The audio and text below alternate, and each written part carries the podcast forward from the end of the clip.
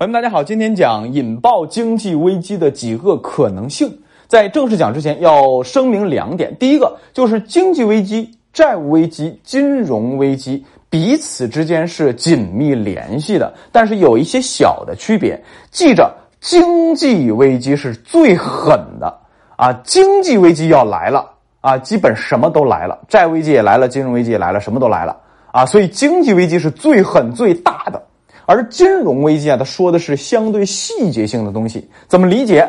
中国股市有没有老股民？二零一五年有没有炒股的？有的话，评论里边聊聊啊。二零一五年的股市是杠杆牛，在六月份崩盘，五千五千一百点瞬间跌到三千三百点，反弹到四千多，又瞬间跌到两千八百点，跌的贼他妈的快，啊！崩盘式下跌，千股跌停式下跌，这种跌，那这种情况下。它就是什么？就是金融危机，资产价格短时间快速崩盘，它就是，但它没有引发什么，没有引发咱们经济崩溃，对吧？哎，这个是区分。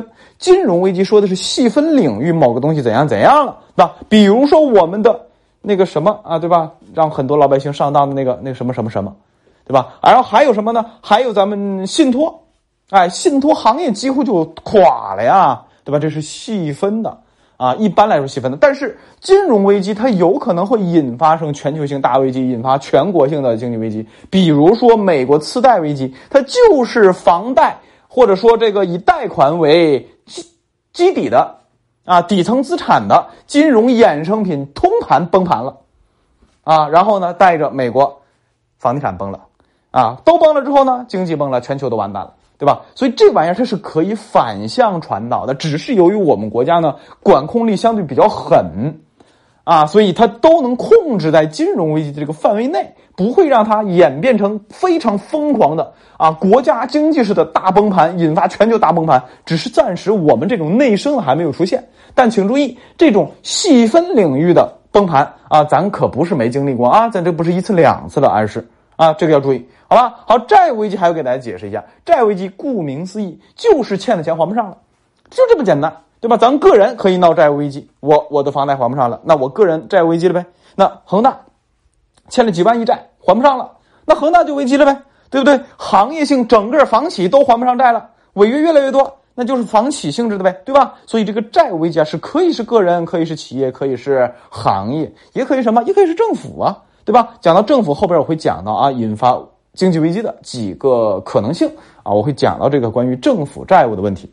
好，这几个呀，你区分开啊，其实彼此是紧密联系在一起的啊，你知道这个东西就行啊。经济危机、债务危机以及金融危机。好，进入到正题，引爆经济危机就是个最惨最狠的这个东西啊，有一般是四种可能。啊，也是近几十年以来，呃，这个别的国家的鲜活的案例，也不是我臆想的，就是真的，他们就这么干的呀，就这么发生的呀，对吧？首先第一个是高负债、高外债、高外短债啊，这个在几年前的节目好像评论这个九十年代末这个多内亚危机的时候，我好像说过啊，这说的就是政府债务太高了。你债务高，借钱借的多了，你还整的全是老外的债。你老外的债借的多了也就罢了，你还都是短期借钱，啊，你就借仨月，你就借半年一年。你要是经济有一点波动，你要是还不上，那你不就国家违约吗？国家违约，信用违约，这是非常恐怖的。为什么高负债、高外债、高外短债容易造成全全国性的经济体的经济危机啊？非常简单，一个国家最大的信用是什么？大家想想，就是国家信用啊，对不对？你国家都还不上钱，啊，捉襟见肘，财政入不敷出，你让这个经济体的企业、个人、所有的参与者怎么相信你？怎么安心的在你这儿做生意？安心的在你这生活生产？你说对不对？哎，所以当这种情况出现的时候，就容易造成大面积的抛售啊，资金的离离炒啊，离场，离场之后呢，就就就继续恶性循环呗，继续卖呗，卖着资产价格继续崩呗。所以这个特别引容易引发哎经济危机，某个国家经济危机不是全球性的啊。好，第二个，金融衍生品的高杠杆或者说金融系统的高杠杆。啊，在零八年次贷危机的时候，美国当然我说的这个大家知道，我要以美国为例了啊。美国很多金融系统，他们的杠杆就高的一塌糊涂，十几倍、几十倍，这个跟着玩一样啊，杠杆极高。而这里边最具代表性的就是我刚才讲的，以房贷或者说其他贷款为底层资产的金融衍生品啊。详细请听我关于美国次贷危机的系列节目，一共讲了三期，把美国次贷危机啊扒得干干净净的。好，这是一种形式，然后这里我必须要点名啊，说一下咱们的监管是真的必须得夸一下，呃，应该是在二零一五年开始，由于股市杠杆过高，场外配资那十倍杠杆啊，甚至二十倍都有啊，杠杆过高啊，硬性出清啊，硬性出清，股市崩了也得把它给清理干净。你会发现一五年崩盘之后没干净，一六年反反复复又去了好几次杠杆。啊，就是宁愿股市崩的一塌糊涂，也得把这杠杆去掉，因为很简单，就在七八年前，美国就把自己给玩死了，啊，对吧？哎，所以我们当时的政策也非常明确，就宁愿崩盘也得治理，啊，这个要提示一下。好，回到正题当中，啊，金融衍生品或者金融系统的高杠杆又可以细分为什么？细分为银行、券商、保险以及什么信托基金等等等等啊，多个金融。类型的公司，把它细分，啊，之前我们拆的是什么？拆的这个，哎呀，这个应该能说了，P to P，把 P to P 拆掉，啊，拆信托拆掉，这些其实杠杆都非常高，为什么呢？比如说你存一百万过来，到期之后给你一百二十万，这杠杆很高的呀，啊，债务这个压力很大的呀，对吧？哎，这些是一点一点拆掉它，然后细分领域，如果能够拆掉，那么这个引爆的可能呢就无限小，啊。好，第三个啊，资产泡沫无限大，这三个注意啊，其实是相辅相成的啊，只是把它单拎出来了。资产泡沫无限大，其实这个案例，所有的经济危机引发的那些国家和案例都可以拎出来用。九十年代末，日本可以吧？可以啊，弹丸之地，日本房子随便把整个美国买下来，对吧？哎，有有人说这个中国房子泡沫大，其实也有道理。为什么？因为中国的北上广深四大一线城市就可以买美国了呀，对吧？你那你说你有没有泡沫？有啊，肯定有啊，对吧？哎，这是一个。然后呢，股市泡沫也有，啊，股市泡沫由于什么？它由于它这个杠杆不一般情况下不会崩到啊，让让整个经济危机。所以一般来说，股市的崩盘，那跌一半。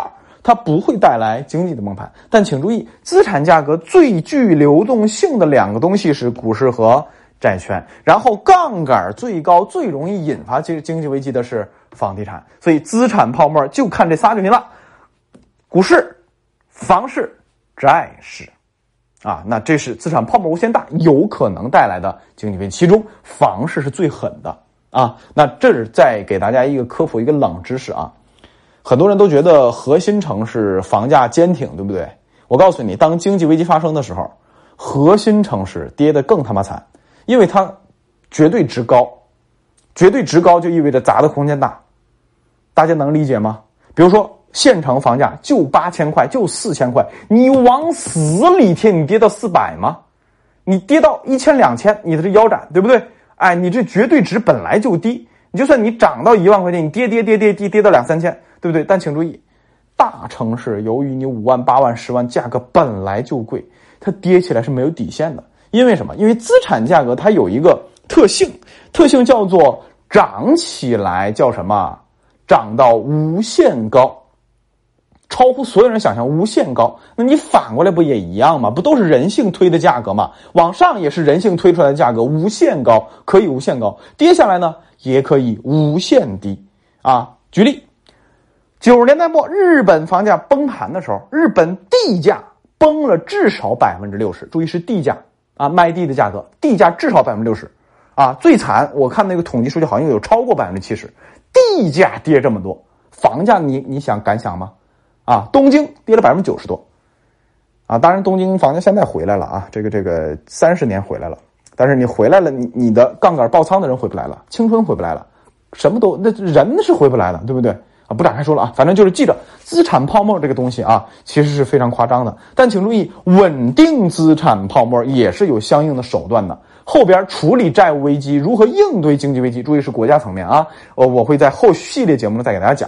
好，第三个，请记着，引发经济危机的另一种可能是泡沫无限大，太夸张了，就是狗都知道你们家那什么什么太贵了，就这么个意思。啊，大家注意啊，这是第三个可能。